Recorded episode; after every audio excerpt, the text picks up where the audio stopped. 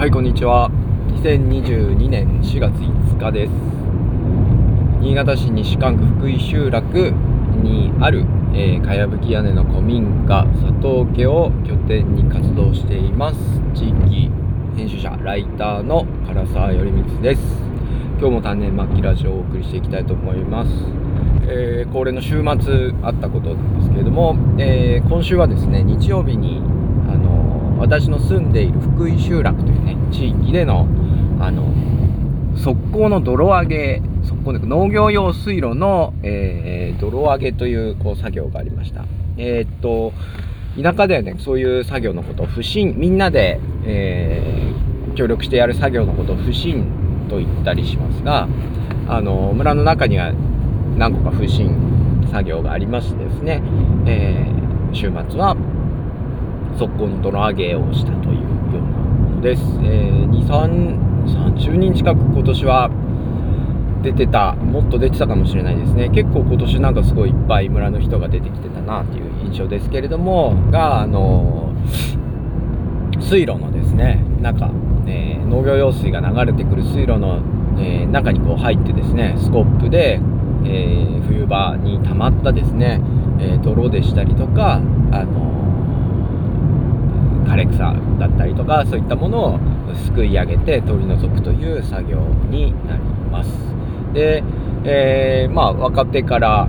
年配の方までこうそれぞれ、えーまあ、基本各世帯からこう、ね、なるべく1人ぐらいは出してくださいというような、えー、呼びかけになってるんですけれどもそちらに参加してきました。でえー、っとですね実は、まあ、私は今でこそ福井集落の住民になってるんですけれども、まあ、その前まではですね牧時村、えー、という週末の農業グループや、えー、かやぶき屋根の古民家の佐藤家の、えー、保存会とかですね、え、そういった外から来て、え福井集落で週末遊ばせてもらうといいますかですね楽しませてもらうような、え立場なんですけれどもだったんですけれどもそのメンバーもですねこの泥上げ朝、えー、6時集合と言いつつ5時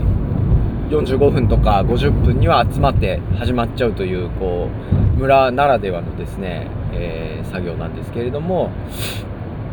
その牧時村のメンバーもですね、えー、そちらに時間の都合がつく人はこう参加してこう村の大事な仕事に協力するようなことをしています。でまあ、こういったのは農村集落はやっぱりねそういう不信というかみんなでやらなきゃいけないことっていうのはたくさんありますし、まあ、町場のね、あのー、町内会とかでも実は結構そういうのがあったりすると思うんですよね。であのー、まあ、確かにねこういう作業っていうのはすごく面倒くさいということでですねもうだいぶ世の中からはなんかこう毛嫌いされてて、えー、そういうのやらなくて済むような町内会運営自治体運営だったりとかですねそういうのをみんなでわざわざ朝早くに集まってやらなくてもいいような仕組みを考えようとかね、えー、いう動きの方が世の中的には広がってるのかなと、えー、思います。でまあ、例えばもうね、えーと、町内会費の中で業者に委託してやってもらうのがいいんじゃないかとかですね、えー、出れない人は、えー、お金を払って済ますっていうまあ、仕組みもあったりするようですね世の中には、まあ、確かに働く時間もね、え、働いてる場所もみんなバラバラになって多様になってる、え、時代ではありますのでそういったね町内作業とかっていうのはみんなの中で、まあ、負担になっているっていうのは分からなくもないかなというふうに思います。ただまあ一方でやっぱりそういう作業のある種の何て言うんですかね良さとかメリットもあるかなというふうに、えー、思っています。で、えー、それはね、あの、作業をしたことで今回の場合はですね農業用水の、え清掃になるわけですけれどもなお作業したことでねすごい農業用水がの、えー、取る側溝がきれいになってですね水路がきれいになって、えー、順調にえー、ていうんですかね、水が田んぼや畑に来るっていう効果、メリットっていうのも、みんなで作業することでそういうメリットが得られるっていうのもあるんですけれども、まあ、そうではなくてですね、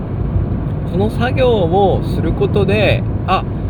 この村この地域の一員なんだなっていうメンバーシップを確認すると言いますかですね。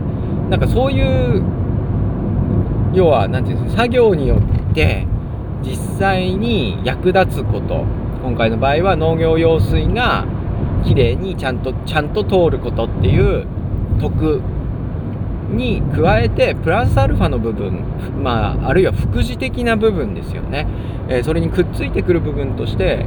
私たち一緒に作業している人たちは同じ仲間だよねっていうのをこう確認し合う。確かめ合うようなあの機能があるなというふうに思います。でそれはねあの福井集落に住んでいる人にとってはもちろんですけれども、えー、我々のその通いでやってる牧時村みたいな、えー、団体もですねよそ者なんよそ者外者なんだけれどもでもその作業を一緒にやってるとなんとなく仲間だと認めてもらえる感覚っていうのがありますでそういう何て言うんですかね。副次的な効果っていうのが今やっぱり世の中的にはすごく、うん、あんまり評価されてないのかなという、えー、印象があります、えー、効率とかですね。利便性とかどうすれば便利になるかとかどうすれば効率よくなるかっていう時にはうんやっぱりその副次的な部分ではなくて、まあ、その活動をするメインの役割ですよね。ちゃんと今回の場合では農業用水がきれいに流れるようになるかどうか。あるいは草刈り村の草刈りの場合はですね、えー、草が刈られて、えー、景観がきれいになるかどうかとかですね虫が湧かないようになるかどうかとかその部分の、えー、作業したことによる効果をメリットを最大化しようと思うと実はみんなでちょっとずつ負担してやるよりはもう専門の業者に任せてしまったりとかですね、えー、してしまった方がいいんじゃないかあるいは農業用水の整備だったら、えー、たくさん田んぼもやってる人がその分しっかりねあの負担してやるのがいいんじゃないかっていうような話にもなりがちだと思います。まあ、だけど実はそのそうやって効率化、えー、合理化して整理してなくしてきた地域のねいろんなものの中にはですね実はこのメンバーシップを確認するとか仲間だよということを確認するとかですね外からの人も受け入れられる余地みたいなものがまあ本当はあったのに、まあ、効率化とか合理化本来の目的を達成するための効率化とかですね本来の目的をいかに、えー、より精度が高くより低コストで達成できるかっていう視点で物事を考えてしまうとその副次的な部分っていうのがこう見落とされてしまうのかなというふうに、えー、感じますね。やっぱり村でやってるとですねそういう作業があることでやっぱりああ同じ村で生きている同じ地域で生きているこの地域に、えー、根付いあのいる仲間なんだなっていうのをやっぱり確認できる作業っていうのが大事だなと思います。でまあ、やっぱりね、その、仲間になれることとかですね、簡単に、あ、私たちって仲間だよねって確認できる機会って、実は意外とですね、やっぱり生きてる中では意外と少ない、生活してる中では意外と少なかったりすると思うんですよね。え当然ね、仕事はそうだと思います。まあ、仕事はね、そういう仲間だって確認できる作業だと思いますけれども、まあ、仕事を作つまり仲間になるためにはですね、面接を受けて、あの採用されなきゃいけないわけです。よ全員が誰でもあなたも仲間だよって言ってもらえるわけじゃなくて一緒に働ける仲間になれるかどうかっていうことで人はふるいにかけられる、えー、わけですよね。であるいは結婚とかね家族とかもそうですよね。あのー友達もそうだと思うんですけれどもなんか友達になれるかどうかとかですね、えーまあ、家族になれるかどうか恋人になれるかどうかとかね、えー、そういうのっていうのは、えー、全員が誰でもなれるわけでは基本的にはなくてですね。やっぱりこう同じことをしてたとしても気の合う人とかですね。なんとなくフィーリングの合う人ですよね。まあそういったものに選別されたりとかあとは本当にね血縁とか血がつながってるかどうかとかですね、えー、そういったもので、えー、判断されるということで誰もが実はこうその輪に入れるかどうかっていうのはあの厳しいあの条件が多少あるっていうことですね。であとじゃあまあお店のね常連のお客さんとか、まあ、例えばなんだろうなスポーツクラブの会員とかね何でもいいんですけどまあそういったものはある程度ちょっとメンバーシップ開かれてるようですけれどもまあそれは基本的にお金を払えば仲間な仲間として扱ってもらえるまあお客さんですよねお金を払えばお客さんとして扱ってもらえるっていう、まあ、関係ですよね。まあそれぐらいしかなかなかですねないんじゃないかなみたいな気がしてその町内会とかですね地域とかにあるですねこの作業をにをすればだと草刈りをすればとかね泥さらいをすれば仲間だよねっていうのが確認できる何て言うんですかねすごい、え、シンプルというかですねひら実は開かれたあの仲間になれる方仲間をになれる方法というか仲間を受け入れられる方法がそういうね、えー、地域の維持活動といいますかですね地域ごとなのかなというふうに、えー、思います。でそこに住んでるだけあるいは住んでなくても手伝いに行く。で顔を出すだけで私たち仲間で仲間になれるっていうのはそのね、あのー、仕事で言えばこう能力だったりとか、えー、もありますし例えばね学校に入るといってもそれ試験がいるわけですよね。選別されて入るけれども、まあ、ある種そこの地域に住むとかそこの地域の仲間になるっていうのはそういう取捨選別あまりなくですねこの作業を手伝えばっていうお金を払うよりも、えー、学力とかスキルを見られるよりもなんかもっとシンプルな方法でまあ仲間だよねって思えるようなあの仕組みがあるんじゃないかなというふうに思いました。で人間にはやっぱりこういろんな居場所いろんなコミュニティっていうのが必要だと思うのでまあ仕事はもちろんあの大事ですし家庭も大事ですし学校とかね、えそういったもの大事ですけれどもまあそのいろんなコミュニティを持つ一つでいろんなコミュニティに所属している人が交わるこう場としてですねすごいこう実は町内会的な何て言うんですかね。ただそこに住んでいるっていうだけで、えー、ある種何て言うんですかね。ただ住んでるだけだとやっぱりつながりはないんだけど住んでる人たちがこう仲間意識を持つ連帯を持つために、えする行為っていうのはすごく結構大事なんじゃないかなと思います。であのニュータウンとかね新しいニュータウンっていうあの新昔のね団地というかですね新しく宅地開発したところとかもそういう仲間意識をね植え付けるためにあの大体ニュータウン祭りとかねお祭りをやってみたりとかですねするわけですよね。でまあそういうお祭りもだんだんこうみんなね面倒くさくなってというかやっぱり大変だしあの毛嫌いしてですねで時間も合う人合わない人もいるからっていうので、まあ、廃れてるところも多いんですけれどもやっぱり何かねみんなで私たちっていうものを確かめ合う機会というかね私たち仲間だよっていうのを確かめ合う機会っていうのは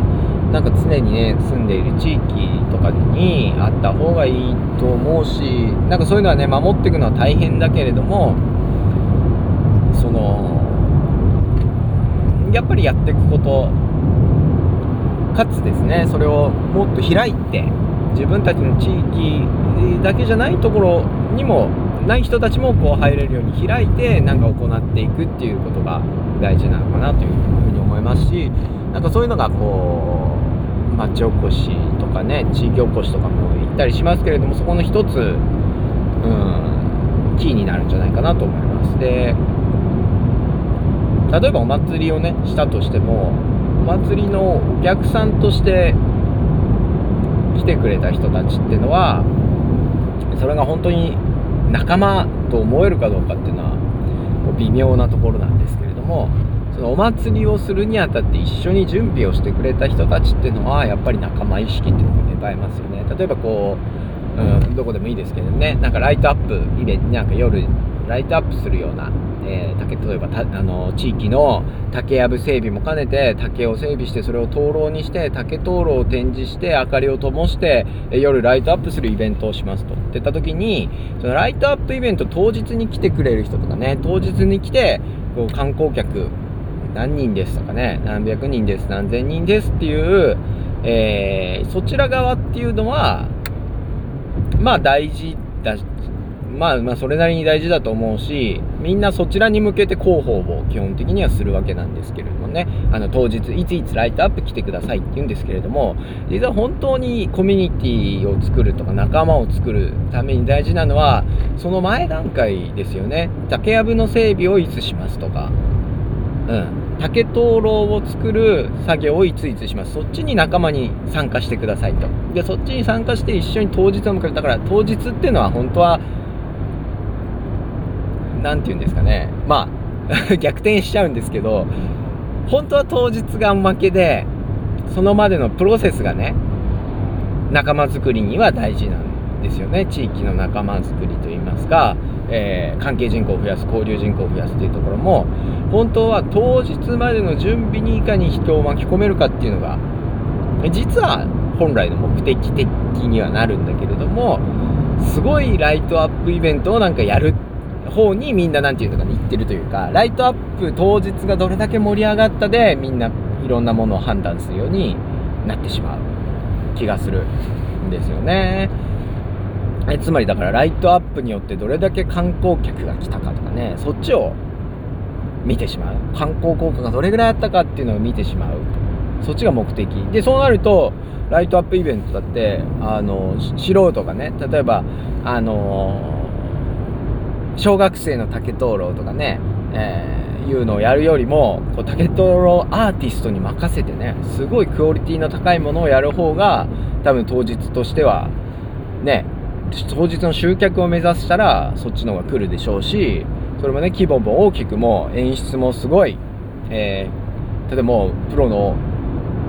音楽も一緒に聴けるとかですねそういう風に当日いかに集客をするか当日のクオリティをどう上げていくかっていう視点でいろいろ見ていくとですねあのー、じゃあ音楽もあった方がいいよね飲食店も来た方がいいよねとかですねいろいろまあ思いつきはすると思うんですよね。で地元ですごい竹灯籠の、えー、生かしたなんかね一大祭りができましたわーっていうのはで観光客もいっぱい来ましたわーっていうのはこう確かにまあいいいいとはいいとは思うしそれが悪いとは思わないけれどもそっちが目的になっちゃうとやっぱより専門家とか高度な人に任せないとうまくことが運ばないように思っちゃうんですよね。だからそうじゃなくてのの竹やぶ整備にいかに人が来てもらうかとかじゃあ竹灯籠作りに来てもらうか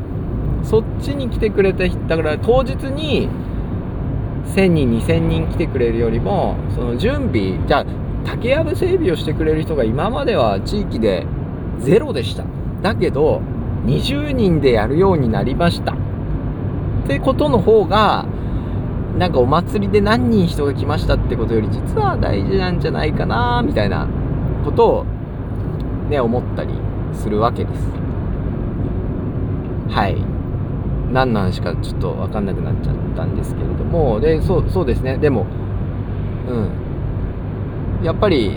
そういった意味で何て言うのかな町内会の作業何て言うんですかね。やっぱり環境整備とかね何かこう地域のためにみんなで等しく負担するもの。でそれがね今なんか押しまあ今までの地域のイメージだとそういうのが悪い押し付けとかですね良くないあの強制的に何かをやらせるこうまあえー、保守的だったり封建的だったりとかねそのすごい悪いイメージで閉ざされたコミュニティコミュニティを閉ざす閉ざして身内でいろいろ負担を強要してやるっていうようなこう地域の悪いイメージっていうのがまああったしと思うし実際にそういうところもあったのは間違いないと思うんですけれども、えー、そうではなくてそういったですね作業を開くことでむしろ何て言うんですかねコミュニティを閉じたコミュニティあるコミュニティっていうのまあ、閉じたものというかねコミュニティに人を受け入れる余地っていうのがまあ逆にこう生まれるんじゃないかなと。コミュニティの仲間を増やすための、えー、手法として使えるんじゃないかなみたいなことを、えー、私は考えています。はい。なのでねなんか町内会確かにすごいね面倒くさいとか毛嫌いしてる人も多いしまあ改善すべきは改善すべきことはたくさんあるとは思うんですけれどもただただそこにの作業とかでね生まれてきてたあの副次的な価値観これをすれば私たち仲間だよね仲間だと確認する作業私たちは仲間だよねっていう確認する作業っていうのがやっぱり今の社会には少ないのかなっていう気がするので、まあ、そういったものを私はこう大事にしていきたいなというふうに思いますし、まあ、そういった仲間だよねと感じられる場面っていうのをこう地域の中、えー、ローカルの中でですね増やすような活動をしたいと、え、思ってます。えー、またね、え村の話とかですね、えま木時村の話かやぶき吹き替えの話とかね、え含めてそういったお話をずっとしていきたいなと思っております。はい、じゃあ今日も聞いてくれてありがとうございました。